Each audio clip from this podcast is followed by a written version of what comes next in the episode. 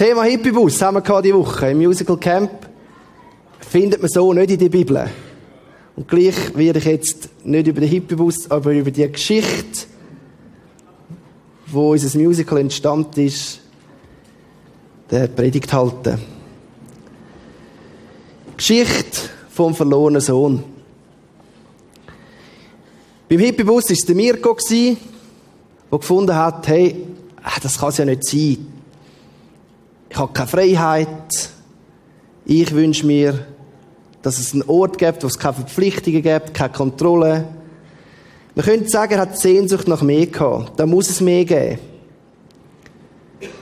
Der Ausbruch aus dem Gewohnten. Und wie gesagt, das ist eine Geschichte, die man in der Bibel findet. Ein Gleichnis, das Jesus uns erzählt in Lukas 15, 11 bis 31. Jetzt ist es bei dieser Geschichte so, dass Jesus unterwegs ist auf Jericho und dann kommen die Pharisäer und die Schriftgelehrten und sehen, dass Jesus mit Zöllner und in der Bibel heißt es, und anderen Sünder gegessen hat, Zeit verbracht hat. Und die haben sich aufgeregt. Die haben gesagt, hey, wie kann der Jesus nur? Geht's dem eigentlich noch?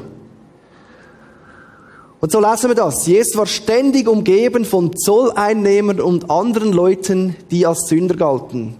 Sie wollten ihn alle hören. Die Pharisäer und die Schriftgelehrten waren darüber empört.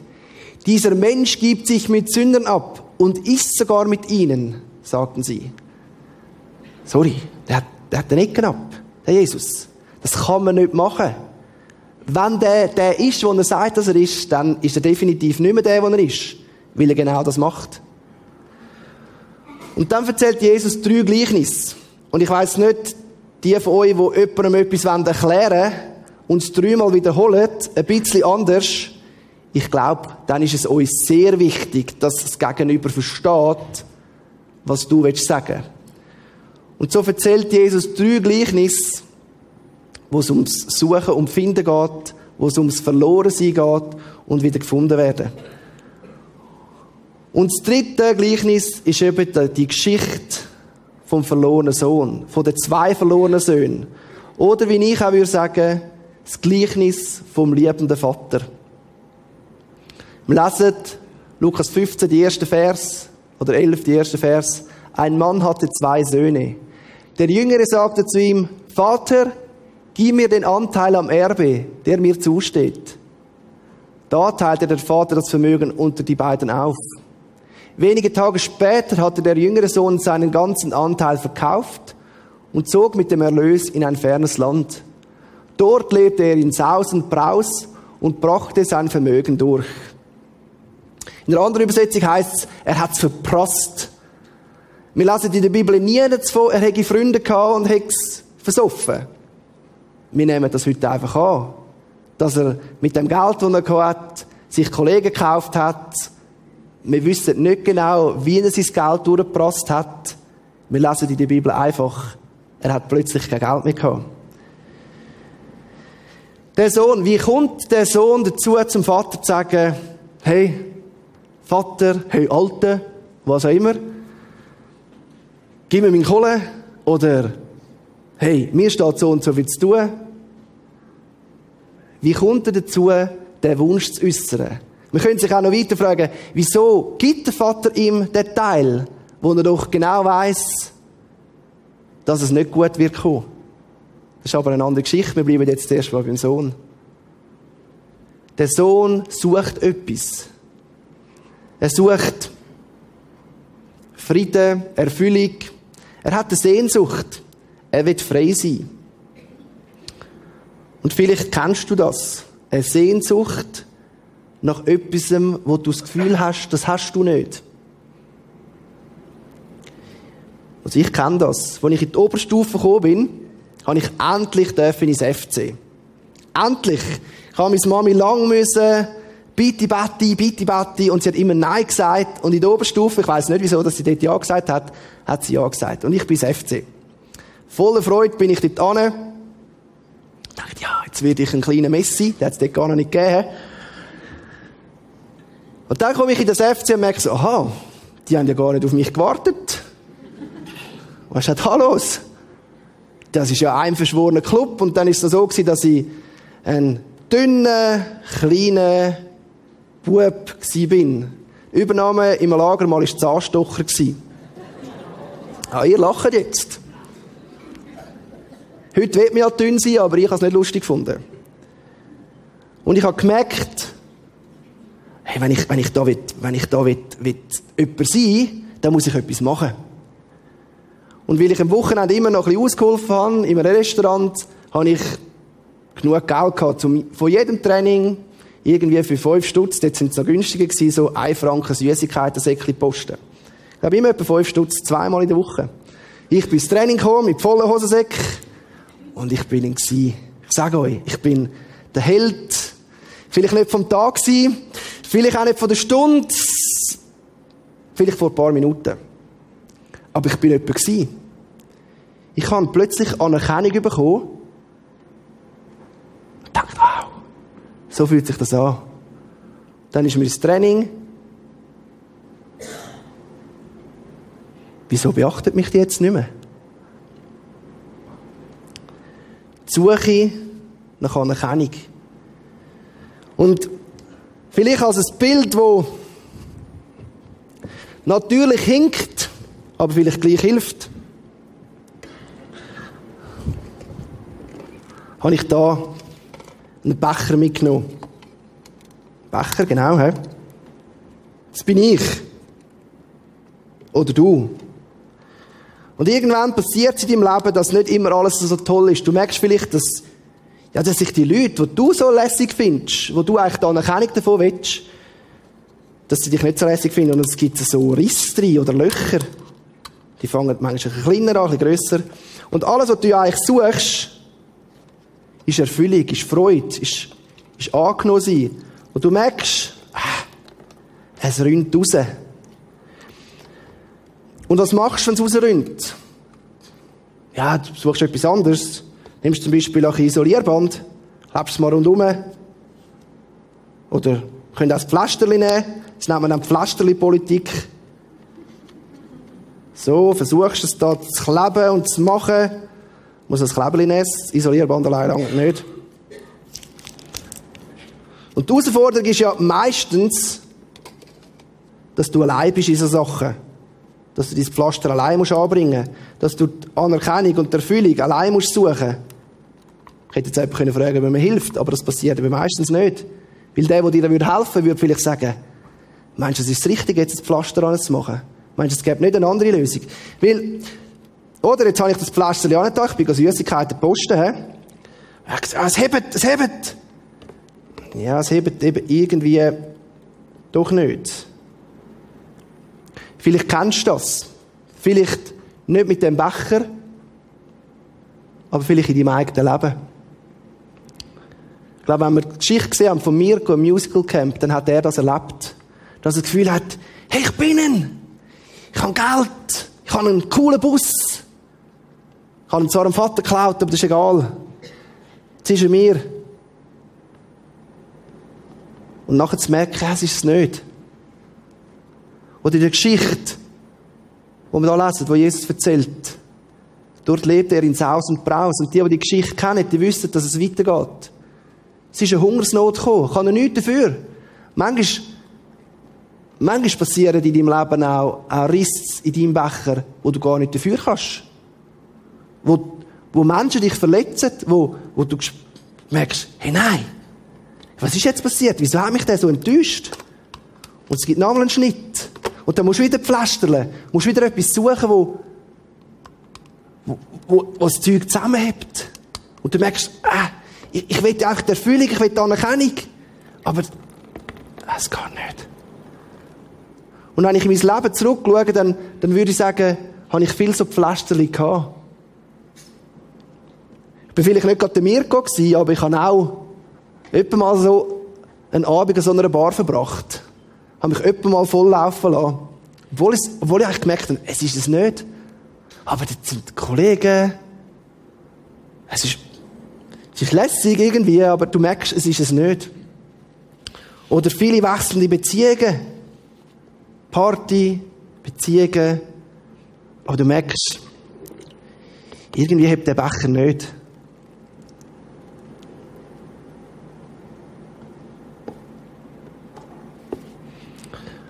Und die Herausforderung ist dann eben, wie ich schon gesagt habe, als er alles aufgebracht hatte, erzählt Jesus weiter, wurde jenes Land von einer großen Hungersnot heimgesucht. Da geriet auch er in Schwierigkeiten.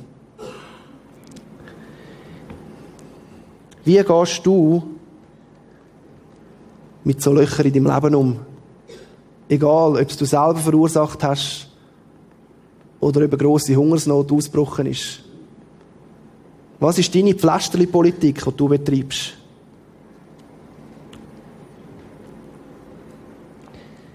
Sehnsucht nach mehr. Die Geschichte geht weiter.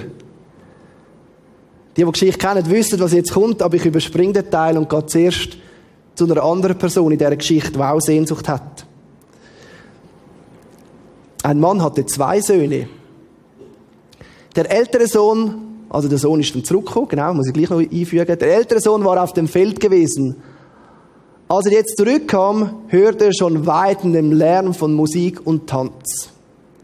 Dann fragt er, was ist passiert? Und sagt, ja, dein Bruder ist zurückgekommen.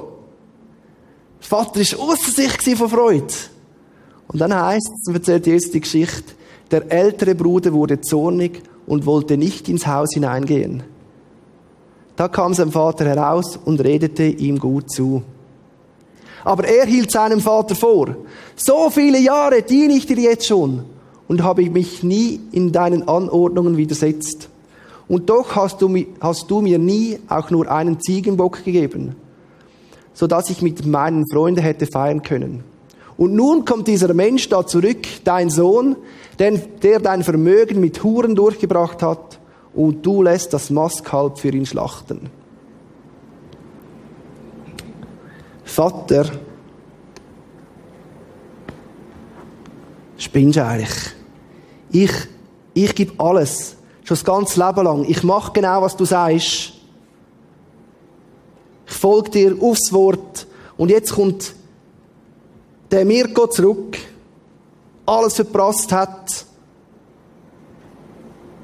und du opferst für ihn das Mastkalb. Und ich, ich habe nicht einmal bis jetzt einen Geistbock von dir bekommen, damit ich mal ein kleines Festchen machen mit meinen Freunden.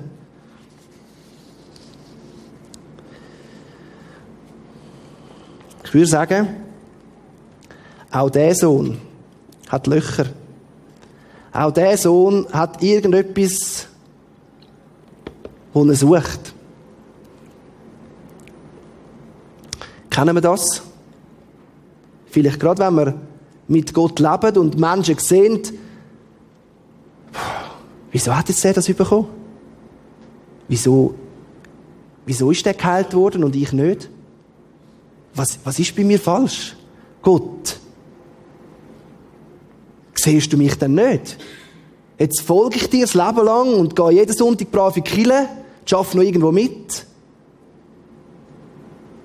Gott. Und der kommt alles über. Und ich nicht. Ich glaube, da ist etwas nicht so gut. Und wir müssen jetzt wieder pflastern. Vielleicht müssen wir auch mal einen Verband anlegen. Aber wir würden auch beim Verband merken, der rünt. Auch der verhebt nicht. Kennen wir das? dass wir eifersüchtig sind, dass wir denken, der andere hat mehr bekommen als ich. Irgendwann ist es in meinem Leben wieder ruhiger geworden. Ich kann nicht mal genau sagen, warum. Ich habe wieder angefangen, in die Kirche zu gehen. Ich bin früher schon mal gegangen. Ich bin plötzlich in Gebetsstunde. Habe sogar eine Kleingruppe besucht. Ich habe alle Gemeindeanlässe besucht, die man kann. Ich bin sogar wieder TC-Leiter, Teenager-Club-Leiter geworden. Doch etwas hat gefehlt. Und wenn ich zurückschaue, dann würde ich sagen, ich bin genau so ein Sohn gewesen. Ich habe alles gemacht, was Gott will. Also vor der Gründung. Was mir gefehlt hat, ist Beziehung. Ich habe keine Beziehung zu Gott dem Vater gehabt. Ich wäre genau so ein Typ gewesen, der gesagt hat, ja was? Wieso kommt jetzt der das über? Und ich nicht? Ich habe nicht begriffen, dass Gott von mir wette, dass ich mit meinem kaputten Becher zu ihm komme, bevor ich ihn selber flicke.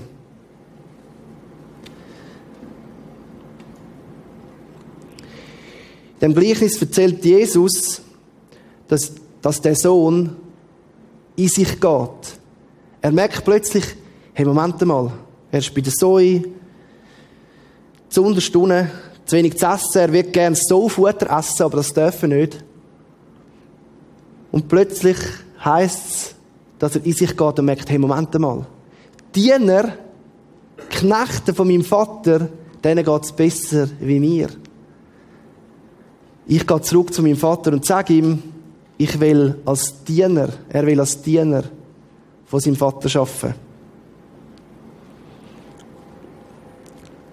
Ich will mich aufmachen und zu meinem Vater gehen und zu ihm sagen, Vater, ich habe mich gegen den Himmel und gegen dich versündigt. Ich bin es nicht mehr wert, dein Sohn genannt zu werden. Mach mich zu einem deiner Taglöhner. So macht er sich auf den Weg zu seinem Vater. Und jetzt kommt das, was Gertrud erzählt hat vorher beim Interview. Der Vater, der ist nicht irgendwie am Schreibtisch gekocht und hat so gesagt, ah, oh, bist wieder da? Ist gut. Sondern wir lesen in der Bibel, dieser, der Vater, sah ihn schon von weitem kommen. Voller Mitleid lief er ihm entgegen, fiel ihm um den Hals und küsste ihn. Also der stinkt nach Sau, he? einfach, dass das noch gesagt wird zwischendurch der hat einige Löcher in seinem Becher. Und der Vater, ich stelle mir das bildlich wirklich so vor, der Vater ist sehnsüchtig auf sein Gut gestanden und hat immer wieder geschaut, kommt mein Sohn zurück. Wie sonst hätte er ihn ja nicht schon von weitem gesehen kommen. Er hat geschaut, wann kommt mein Sohn zurück. Und wo er ihn gesehen hat, ist er ihm entgegengerannt. Er hat nicht gesagt, ja, wasch dich zuerst oder räum zuerst auf, gib mir das Geld zurück, oder ich habe es ja so, ich habe es ja gesagt. Sondern voller Mitleid lief er ihm entgegen, fiel ihm um den Hals und küsste ihn. Das Bild, das Jesus da beschreibt, von dem Vater, ist ein Bild für Gott. Ist ein Bild für Gott, der Vater, wo er Sehnsucht hat nach jedem für uns. Egal, ob du noch weit von wo du weg bist, in dem Bild gesprochen von diesen zwei Söhnen, oder ob du schon tagtäglich brav deinen Dienst tust. Gott sehnt sich nach dir.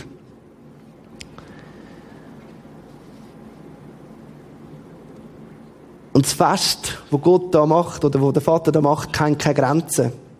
Mein Sohn ist tot gewesen, jetzt ist er wieder da. Eine pure Freude. Und ich glaube, in dem Moment, in dem Moment hat der Sohn gemerkt, aha, ich habe einen Haufen Löcher. Aber es ist egal. Ich merke plötzlich, dass mich etwas füllt. Dass etwas da ist, wo, wo nicht rinnt. Ich darf mit meinen Löchern kommen.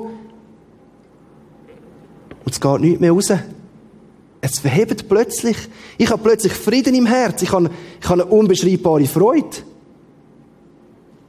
Eine Freude, die schwierig ist zu beschreiben. Und ich weiß noch, wie das bei mir war. Ich habe mich dann angemeldet für einen, für einen Leiterkurs, um noch ein besser zu werden im Teenager-Club. Ich habe gedacht, Weiterbildung schadet nicht. Und ich bin in den Kurs gegangen und fand, ja, schauen wir mal, was so passiert. Dann musst du am Anfang deine Erwartungen sagen. Dann habe ich frommschwätzerisch, wie ich war, gesagt, ja, ich will, dass Gott mir da zeigt, dass er von mir will. Ich habe da fünf Optionen und äh, mich sehr gespannt. Wenn ich gewusst hätte, wie ernst mich Gott dort nimmt, wäre ich vielleicht ein bisschen vorsichtiger gewesen. Weil am Mittwochabend ist auf dem Programm gestanden Seelsorgeabend. Ich habe gefunden, ja, Seelsorgeabend, klingt gut. Da lernen wir wahrscheinlich, wie man mit Teenagern Seelsorge macht. Das bringen wir auch noch irgendwie an. Und dann ist es plötzlich um mich gegangen. Da hat eine Frau einen Input gehabt und hat gesagt, Gott ist die Quelle vom Leben. Psalmen. Und in seinem Licht sehen wir das Licht. Ich fand, ja, das gut und so, und ja, wenn man noch nicht so bist. Und dann fängt die an zu erzählen, und ich merke so, äh, wieso redet die von mir? Wieso? Die kennt mich nicht, die Frau. Sie kommt zwar aus dem Nachbardorf, aber es kann nicht sein. Und sie hat uns herausgefordert und gesagt, hey, räumt euer Leben auf. Geht zu Gott, dem Vater. Und das war ein völlig unspektakulärer Moment, denn ich bin aus dem Raum, aus dem Haus raus, an einer stillen Ecke und habe Gott gesagt, Gott, so schießt mich an. Ich bin so irgendwie zwischendurch, nicht ganz, nicht, nicht halb, nicht, ich, ich will, ich will ganz zu dir oder gar nicht. Und dann ist etwas passiert, wo, wo wirklich schwierig ist zu beschreiben. Es hat kein Donnergroll vom Himmel, kein Blitzen da. Aber was passiert ist in meinem Herz? Dass einfach ein Frieden gekommen ist. Und ich so, also ich habe es gar nicht gemerkt, aber ich bin dann zurück ins Lagerhaus, habe mein Dessert genommen, Schokocreme zu geben, das weiss ich noch. Und dann kommt einer zu mir und sagt, du, was ist mit dir? Du leuchtest so. Ich so, hä? Was? Ich wüsste es auch nicht. Ich, ich habe einfach einen Frieden in meinem Herz, wie ich noch nie einen Frieden hätte. Und am nächsten Morgen ist sie gekommen Sie hat gesagt, ja, sie hätte die ganze Nacht nicht können schlafen wegen mir, weil sie sich schon beschäftigt und ich habe wunderbar geschlafen. Und dann ist sie gekommen mit dem Vers, wer aufschaut zum Herrn, der strahlt vor Freude. Und sein Vertrauen wird nie enttäuscht. Und der Strahlen hat man mir dort offensichtlich angesehen. Und ich habe dort an dem, an dem Abend dürfen merken,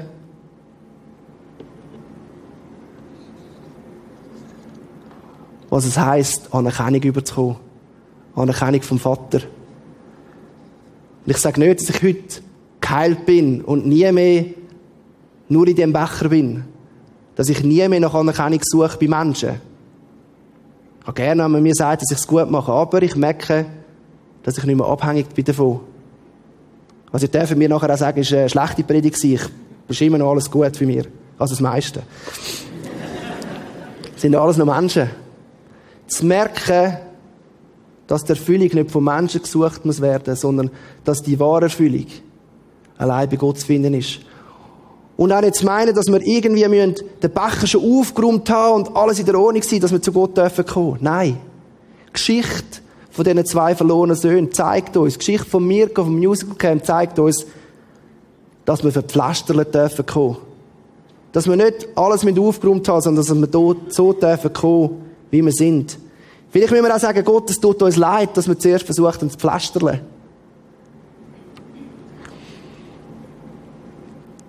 Gott ist die Quelle vom Leben. Und der Marcel Hager, das ist, ähm, er hat das Buch geschrieben. Ah, das wäre noch das Bild. Sorry, das habe ich unterschlagen. Das das Bild, das uns beschäftigt hat während dem Musical Camp.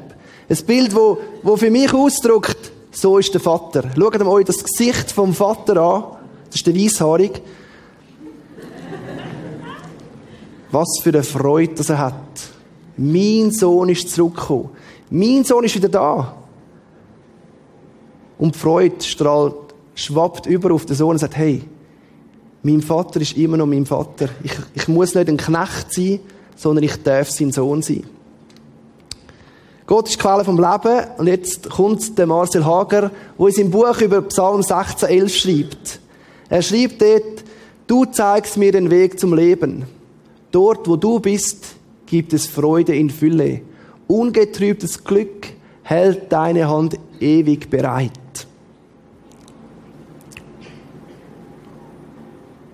Ungetrübtes Glück tönt, tönt gut. Ich kann sagen, ja, ist aber bei meinem Leben nicht immer so.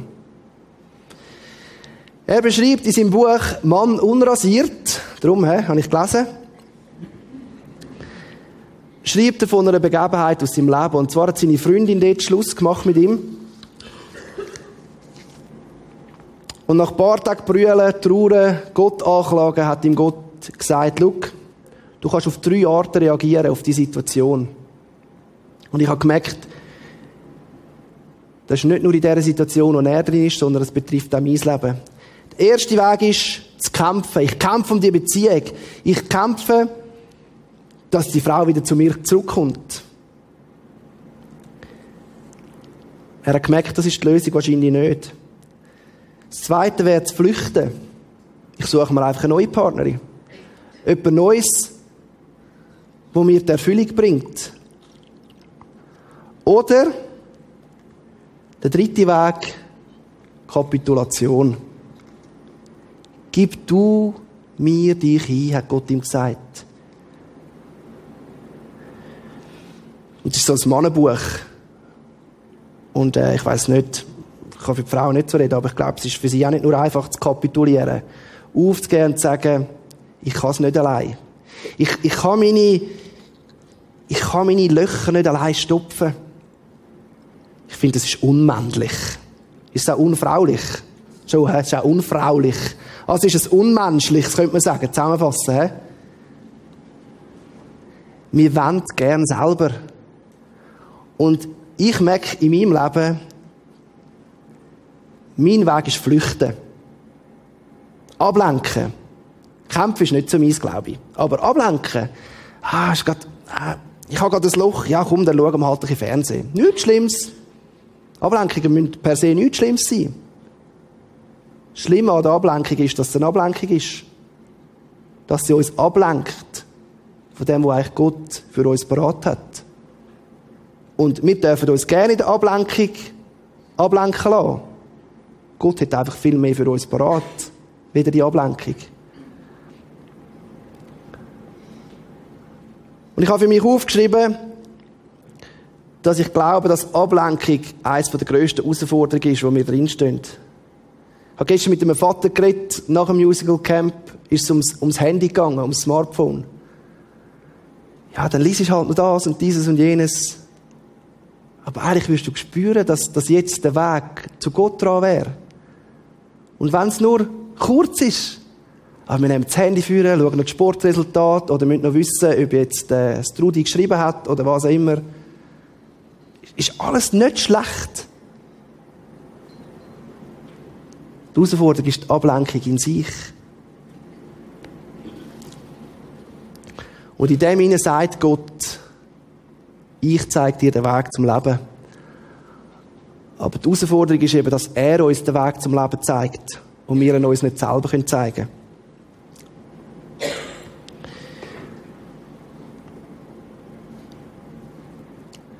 Das ist eine Herausforderung, merke ich, für mein Leben. Ich bin mit dem Gott unterwegs. Ich versuche, dass meine Löcher gestopft werden von ihm. Und gleich bin ich häufig dran, zum selber, zum selber mich auf den Weg machen und sagen, ja, weißt, wenn ich jetzt, wenn ich jetzt selber wieder würde, ich, ich kann jetzt mal den Verband nehmen, dann würde es dann vielleicht so rauskommen, wie ich denke, dass es gut ist. Aber Gott zeigt, ich zeige dir den Weg zum Leben. Und dort, wo er ist, gibt es Freude in der Fülle. Ungetrübtes Glück. Und das ist ja so, wenn du Situationen hast, wo du eben die Löcher nicht selber gemacht hast. Auch dann kannst du flüchten, kannst du kämpfen. Oder du kannst dich Gott hingehen und sagen, Gott, ich verstehe es nicht, aber ich, ich bin parat zu kapitulieren in dieser Situation und mich dir hinzugeben. Und ich verspreche dir nicht, wie es rauskommt. Aber ich verspreche dir, und das können wir in der Bibel nachlesen, dass du einen Frieden wirst erfahren, der höher ist als alle Vernunft. Ich darf Band führen, bitte. Ich will noch beten. Jesus, ich danke dir für die Geschichte von deinem liebenden Vater. Ich danke dir für die Geschichte, dass wir nicht selber mit Pflasterli-Politik betreiben, sondern dass du der bist, der sagt, kommt zu mir. Ich will euch Frieden geben. Und das bitte ich dich für jeden und jede da drinnen und auch im Kino, dass wir deinen Frieden dürfen erleben. Jeden auf seine Art und Weise. Jeder, wie er es braucht.